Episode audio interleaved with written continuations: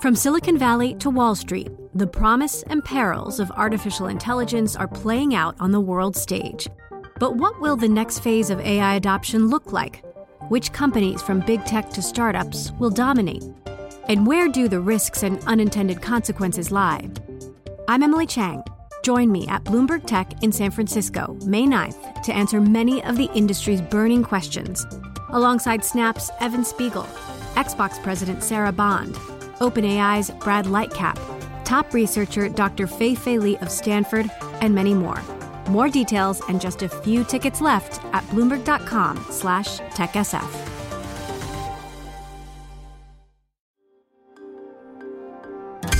Le entregamos todo lo que necesita saber para comenzar el día. Esto es Bloomberg Daybreak para los que escuchan en América Latina y el resto del mundo.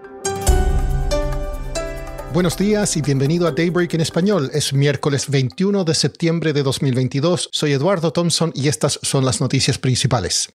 La Fed probablemente subirá hoy su tasa en 75 puntos básicos a su mayor nivel desde 2008, aunque no se puede descartar un movimiento de 100 puntos básicos. Operadores del mercado se centrarán en el diagrama de puntos que, según Bloomberg Economics, indicaría que las tasas se mantendrán en territorio restrictivo hasta 2025 los mercados descuentan un tope del 4,5% para marzo y una tasa del 4% al 4,25% a fines de 2023. Vladimir Putin declaró una movilización parcial en Rusia a partir de hoy y prometió utilizar todos los medios disponibles para defender el territorio ocupado en Ucrania. Moscú planea convocar a unos 300.000 reservistas, aunque no todos a la vez el líder del Kremlin también intensificó las amenazas de una guerra nuclear en respuesta al chantaje occidental. En este contexto, los futuros en Wall Street están con leves alzas antes de la decisión de la Fed y recuperándose del desplome de ayer. Europa también sube y Asia cerró con bajas. El crudo avanza y el dólar se fortalece como medida de refugio ante las amenazas de Putin. Siguen los esfuerzos para regular a las criptomonedas. Un proyecto de ley para las llamadas stablecoins impondría una prohibición de dos años a monedas como Terra USD. Sería ilegal emitir o crear nuevas monedas estables comercializadas como que se pueden convertir, canjear o recomprar por un precio fijo que dependa del valor de otro activo digital del mismo creador. Pasando a América Latina, la economía argentina creció más de lo esperado en el segundo trimestre, con una expansión de un 6,9% interanual y un 1% respecto a los tres meses anteriores. Los analistas prevén que la economía crecerá un 3,6% este año y se desacelerará al 1% en 2023, según la última encuesta del Banco Central. Hoy habrá reunión de política monetaria en Brasil y analistas esperan que se mantenga la tasa en un 13,75%. Sin embargo, algunos prevén un aumento de 25 puntos básicos. El ministro de Economía, Paulo Guedes, dijo que las actuales tasas de referencia son muy altas y que la política monetaria se relajará en 2023.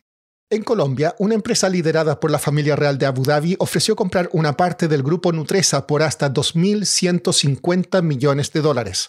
International Holding dijo que presentó una solicitud de oferta por el 25 al 31,25% de la empresa, a 15 dólares por acción, una prima sustancial sobre el último cierre.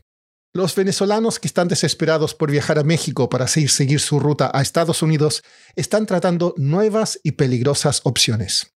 Ezra Pfizer es jefe de la oficina de Bloomberg News en Caracas y escribió un reportaje al respecto que está hoy en el terminal y en bloomberg.com. Bueno, en el principio del año México puso unas nuevas reglas eh, contra como migración venezolanos, eh, restricciones de, visas. Entonces hay como 40 mil eh, venezolanos que han pasado por el um, Darien en, en Panamá para llegar a los Estados Unidos este año. Pero en los últimos meses eh, hemos detectado como una nueva ruta que están como volando a, a la isla San Andrés, que es parte de, de Colombia, y desde allá hasta Nicaragua, la costa de Nicaragua, y en unas lanchas, unas lanchas simples de, de, como 20 pies.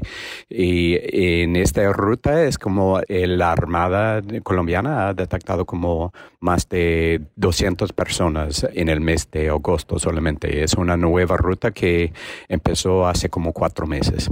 Ezra, explícame eh, cuáles son los peligros de esta nueva ruta. Bueno, hablamos con una, una familia eh, de un hombre de de 30 y algo años que estaba, estaba intentando eh, llegar a Nicaragua y fue un accidente durante el viaje y él se, se murió en el, en el mar. Eh, los peligros son em, como unos como 150 kilómetros en el mar en unas lanchas que no están preparadas para el viaje, eh, sin como los, las cosas básicas como de seguridad entonces, los migrantes lo ven, eh, lo ven como una ruta como de,